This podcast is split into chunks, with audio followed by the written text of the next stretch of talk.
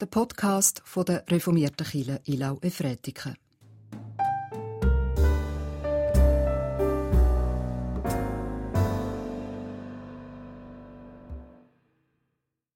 Gott widersteht den Hochmütigen, den Demütigen aber gibt er Gnade. Das ist der Wochenspruch aus dem ersten Petrusbrief. Gottes Wort hat uns zusammengerufen, zum Miteinander Gottesdienst zu feiern.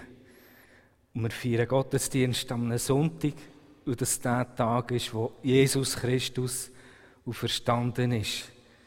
Wir feiern sozusagen jede Woche ein kleines Ostern in der Dankbarkeit für die Auferstehung. Und wir feiern im Namen von Gott, dem Vater, dem Sohn Jesus Christus und dem Heiligen Geist. Amen. Wir beten.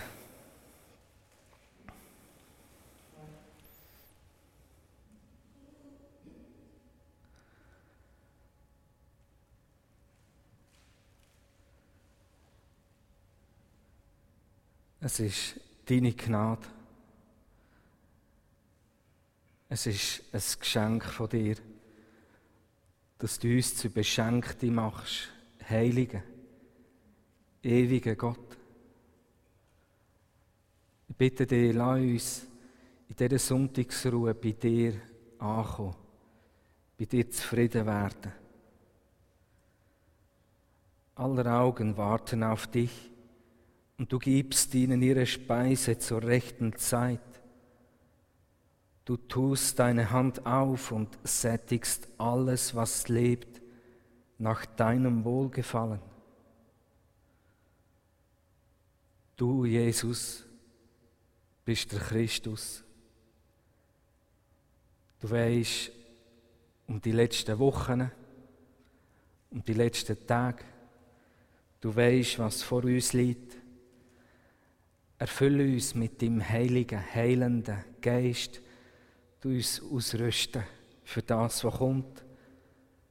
Du uns stärken im Glauben, in der Hoffnung, in der Liebe, besonders in der Liebe. Amen. Guten Morgen. Ich lese aus dem Matthäus-Evangelium, Kapitel 21. Vers 28 bis 32. Was meint ihr? Es hatte einer zwei Söhne, und er ging zum ersten und sagte, Geh, mein Sohn, und arbeite heute im Weinberg. Der aber entgegnete, Ich will nicht. Später aber reute es ihn, und er ging hin. Da ging er zum anderen und sagte dasselbe. Der entgegnete, Ja, Herr, und ging nicht hin. Wer von den beiden hat den Willen des Vaters getan? Sie sagten, der Erste. Da sagte Jesus zu ihnen, Amen, ich sage euch, die Zöllner und Dirnen kommen vor euch ins Reich Gottes. Johannes kam zu euch auf dem Weg der Gerechtigkeit, und ihr habt ihm nicht geglaubt. Die Zöllner und Dirnen aber haben ihm geglaubt. Ihr aber, die ihr das gesehen habt, habt euch auch hinterher nicht eines Besseren besonnen und ihm geglaubt. Ich lese euch den Text jetzt noch laut vor. Vielleicht hören ihr die Fragezeichen, die ich dabei hatte. Bei den ersten drei Vers habe ich mich gefragt, ist es jetzt hochmütig, wenn ich das Gefühl habe, aber die passen doch nicht für mich. Ich weiß nicht, wie ihr das hört.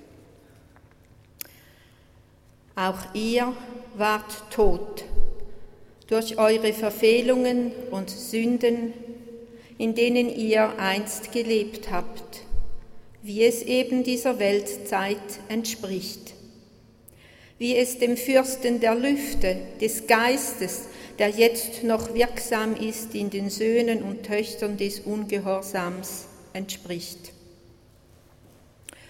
Unter diesen haben auch wir alle einst dahingelebt, in den Begierden unseres Fleisches, indem wir taten, was das Fleisch wollte und wonach der Sinn uns stand, und waren unserem Wesen nach Kinder des Zorns, wie die anderen auch.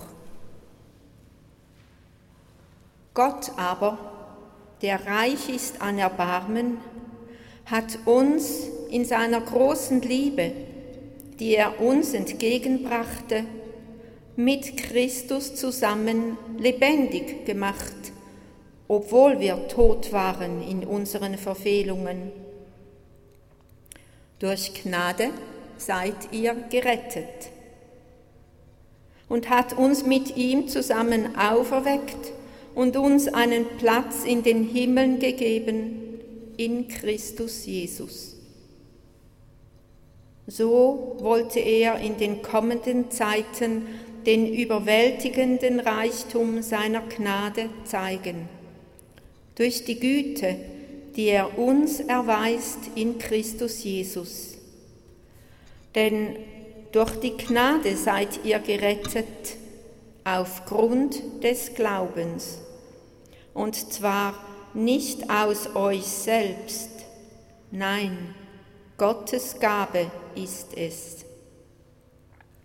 Nicht durch eigenes Tun, damit niemand sich rühmen kann. Denn sein Gebilde sind wir, geschaffen in Christus Jesus zu einem Leben voller guter Taten, die Gott schon bereitgestellt hat.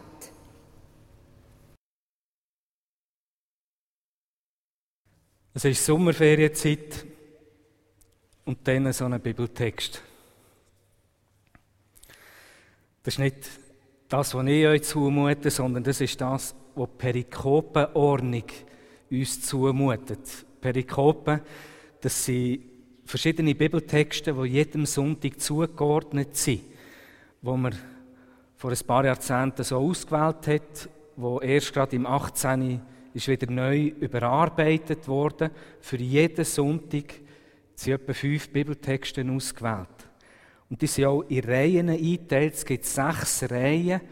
Das heisst, erst nach sieben Jahren kommt wieder der gleiche Bibeltext vor, wie er vor eben sieben Jahren dran ist. Und der Gedanke dahinter ist, dass nicht der Prediger kommt und sagt, heute muss ich Ihnen mal das und das sagen, muss ihnen mal das Thema beibringen, sondern dass auch der Prediger an den Tisch muss sitzen und eben aus dem Text rausschöpfen. Und jedes Jahr habe ich den Eindruck, in der Sommerferienzeit, da werden die Perikopentexte besonders anspruchsvoll. Habe auch den Eindruck, in der Sommerferienzeit ist es eine kleinere Gemeinde und auch eine reifere Gemeinde, die, die dann kommen. Es wird uns heute etwas zugemutet. Und ich will dir jetzt auch etwas zumuten. Ich habe eine Frage. Ich habe eine Bitte. Ich bitte dich, du dich erinnern, wann bist du das letzte Mal von so einer richtig tiefen Liebe erfüllt gewesen? Und ich rede nicht von einer erotischen Liebe, ich rede nicht von einer Verliebtheit, ich rede von einer richtig tiefen Liebe gegenüber einem Enkel oder einem Mitarbeiter oder einer Tochter, einem Vater, einer Freundin gegenüber.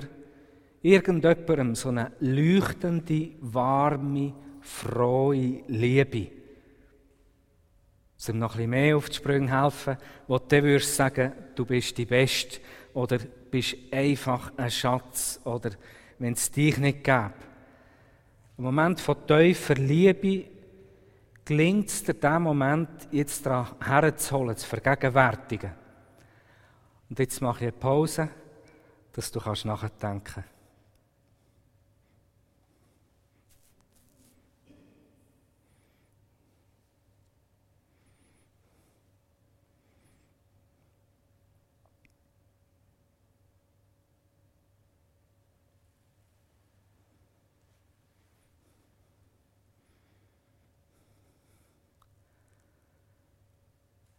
So liebt uns Gott. Mit dieser tiefen, mit dieser reinen Liebe. Zwecklos, selbstlos, zweckfrei. Gottes Liebe dir gegenüber ist nicht ein Tausch. Er sagt nicht, ich liebe dich, wenn du meine Gebote befolgst. Ich liebe dich, wenn du in die Kirche gehst. Es ist auch nicht gekauft. Er sagt nicht, ich liebe dich, wenn du früh aufstehst. Oder ich liebe dich, weil du für mich das und das geleistet hast. Es ist eine Liebe, die nichts voraussetzt. Auch wenn das schwierig ist zum Nachvollziehen. Man könnte sagen, es ist eine unvernünftige Liebe. Es ist eine Liebe, die eben nicht einen Zweck, nicht einen Vernunftsgrund hat. Und man kann sich auch fragen, was sieht Gott in der? Das ist doch so eine Windfahne. Oder da ist dermaßen ein Trostpreis. Aber Gott liebt sie und liebt ihn. Und wir sollten Gott beim Wort nehmen. Ich erlebe in der Seelsorge immer wieder, und ich kann ja auch mich beobachten, viele sind verunsichert über die Liebe. Und in dieser Verunsicherung gibt es gute Gründe und es gibt schlechte Gründe. Ein guter Grund von dieser Verunsicherung ist, es gehört zum Wesen von der Liebe, dass Gott eben frei ist, uns zu lieben oder nicht. Es gehört zu der Liebe, dass man das beim anderen nicht machen kann, nicht erzwingen kann. Und das ist auch bei Gott nicht verfügbar.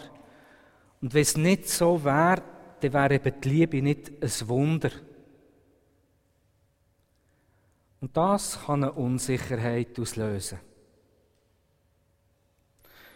Und da gibt es schlechte Gründe, dass wir Gott gegenüber Liebe schuldig bleiben, dass wir anderen Menschen Liebe schuldig bleiben und dass es die Beziehung zu Gott verletzen tut und uns das auch Sorgen macht. Was macht Gott mit dem? Wenn wir aus der Bibel alle Seiten wegnehmen, wo Menschen Gott gegenüber Liebe schuldig bleiben, dann behaupte ich, ist die Bibel fast leer. Die Bibel ist ein Buch, das ständig um die Liebe Gott gegenüber werben. Und für mich eines der eindrücklichsten Bücher, das zeigt, wie Gott um unsere Liebe wirbt, das ist das vom Prophet Hosea. Und dann haben wir da den Epheserbrief, der realistisch ist und nüchtern, eben drei, drei Vers. Menschen sind verstrickt in Sünden, folgen ihren eigenen Gedanken, statt auf Gott zu hören. Sie leben dahin. Und wir lesen daraus, es ist einerseits selbst verschuldet. Er lebt nach dem eigenen Sinn. Und andererseits gibt es da einen Fürst von der Luft. Wenn der Epheserbrief liest, merkt, da gibt es etwas zwischen Himmel und Erde, wo dämonisch ist. Und da ist von dem Fürst, von diesen dämonischen Kräften redet. Es gibt Macht, wo das weh, dass die Beziehung zwischen Mensch und Gott nicht ins Flüssen kommt. Dass der Mensch die Liebe Gott nicht erwidern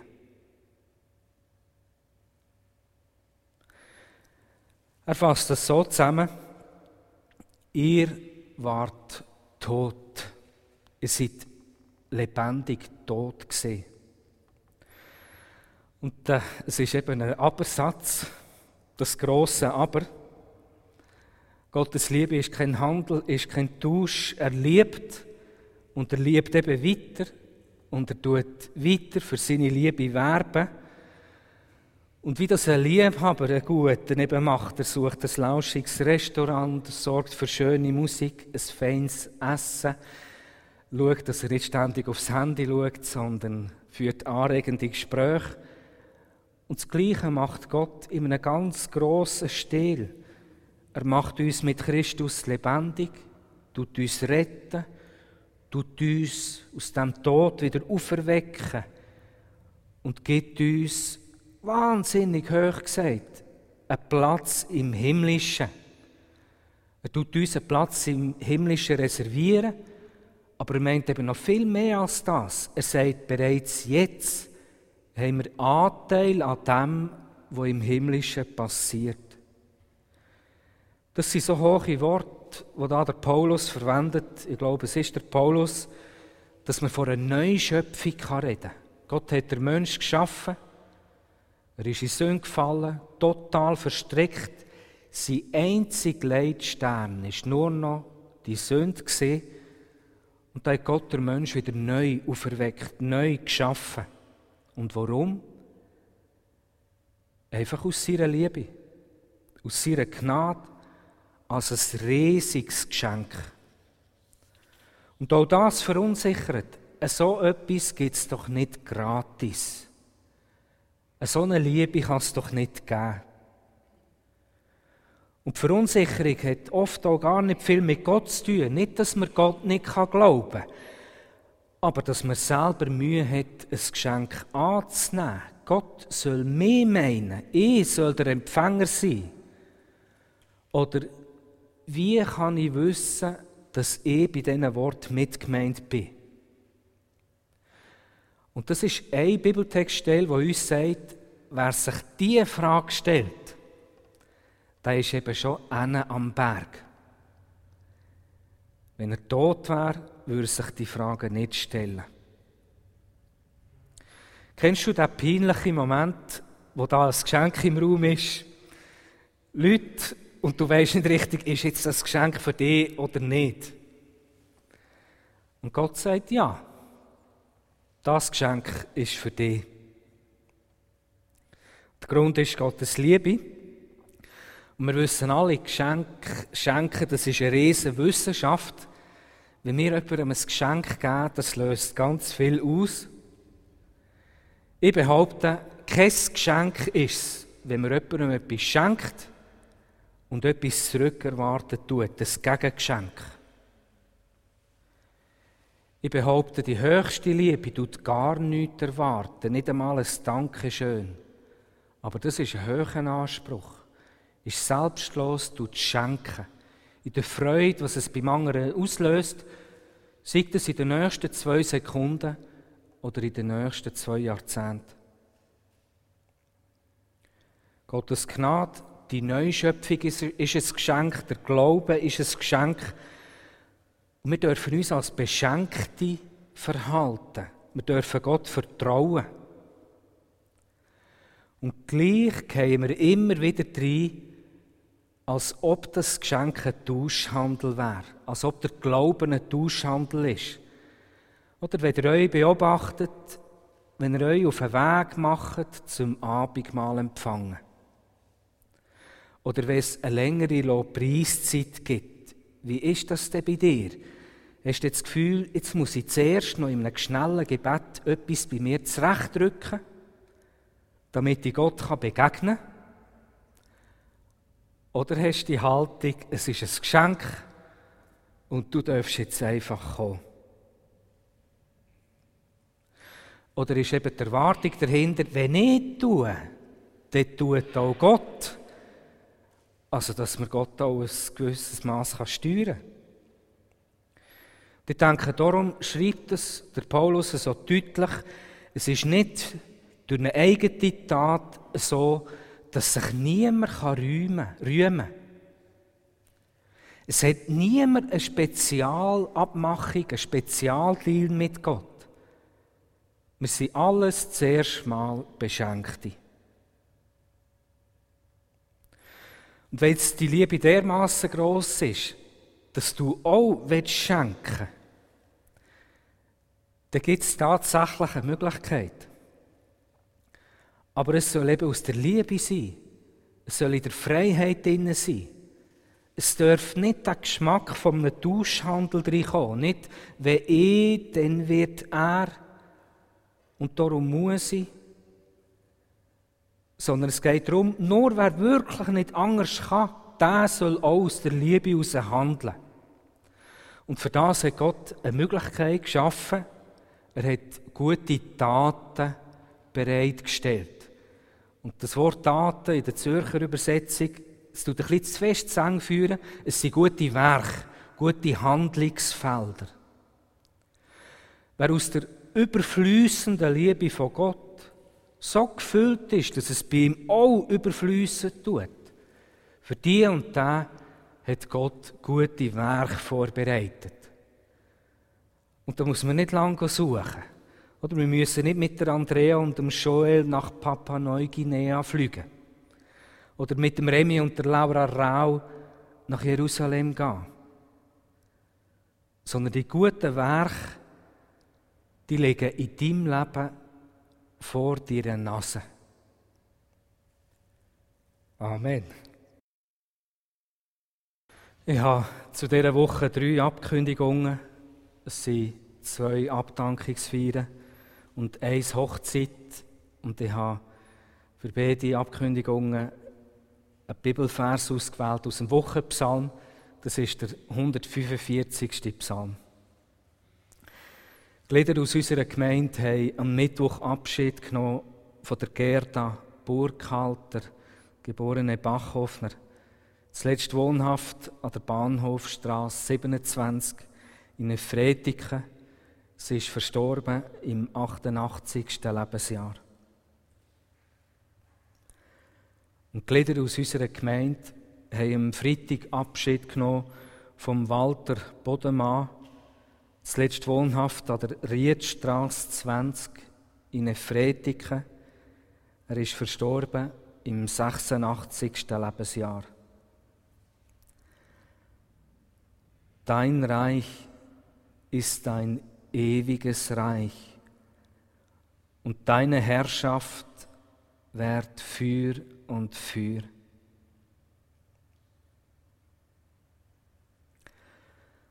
Und gestern am Samstag sind kirchlich getraut worden und haben sich das Ja-Wort gegeben. Der Martin Grüneberg und Ramona Grüneberg, geborene Hitz, sie wohnen an der Bisikoner Straße 5 in Ilnau. Der Herr ist getreu in all seinen Worten und gnädig in allen seinen Werken. Amen. Wir wollen als Gottesdienstgemeinde miteinander beten und Fürbitte halten. Und wenn es möglich ist, bitte ich dazu, aufzustehen. Ja, treue Gott, in deinem Werk bist du getreu. Und du hast wollen, dass der Martin und die Ramona sich finden. Und du weißt, welches Wagnis und welches Abenteuer sie auf sich nehmen, das Zweite durchs Leben zu gehen. Und ich bitte dich, du, du die Hoffnung und den Mut tust du segnen. Du du ihre Liebe mit jedem Jahr stärken, reinigen und durchdringen mit deinem Geist. Und wir bringen auch vor dir die Trauerfamilien und bitten dich, schenk den Menschen mit einem guten Wort. Wir denken auch an die Familien, die in der nächsten Woche werden Abschied nehmen werden. Jesus, wir brauchen dich. Wir brauchen dich, du Tröster.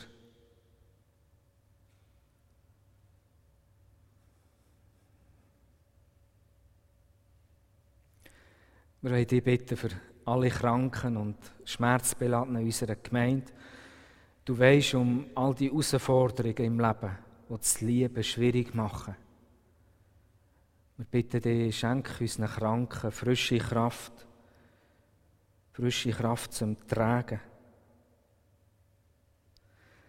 Wir wollen dich bitten für unsere Kinder und für unsere Jugendlichen, speziell für die Kids und Teenie Days, für all die, die jetzt schon Zelt aufgeschlagen haben. Für all die, die sich auf die Abenteuer von dieser Woche freuen. Wir bitten dich um deinen Schutz vor aller Gefahr, vor Unfall. Wir bitten dich um deinen reichen Segen, dass sie eine lässige Woche dürfen haben. Mit viel Spaß und Freude, dass die Lieder, die sie singen, die Worte, die sie hören, dürfen ins Herz fallen und dir gegenüber ein Loblied sein. Treue Gott, wir Menschen und Liebe. Das ist ein schwieriges Kapitel. Und du weißt, immer wieder kommt die Liebe in eine Sackgasse, wird die nächste Liebe plötzlich zu einem Murks. Wir bitten dich, dass die Bibeltexte an uns schaffen und an uns wirken und uns reinigen können bis ins Tiefste hinein und dass wir gleich auch dürfen reifer und reifer werden. Wir danken dir für das Geschenk, dass der Tod in der Vergangenheit liegt und dass über unserem jetzigen Leben dein grosse Aber steht. Aber du hast uns beschenkt. Dafür loben und preisen wir dich. Unser Vater im Himmel, geheiligt werde dein Name, dein Reich komme, dein Wille geschehe, wie im Himmel so auf Erden. Unser tägliches Brot gib uns heute und vergib uns unsere Schuld, wie auch wir vergeben unseren Schuldigern. Und führe uns nicht in Versuchung, sondern erlöse uns von dem Bösen denn dein ist das Reich und die Kraft und die Herrlichkeit in Ewigkeit. Amen. Der Herr segne uns und behüte uns. Der Herr lasse sein Angesicht leuchten über uns und sei uns gnädig. Der Herr hebe sein Angesicht auf uns und gebe uns Frieden. Amen.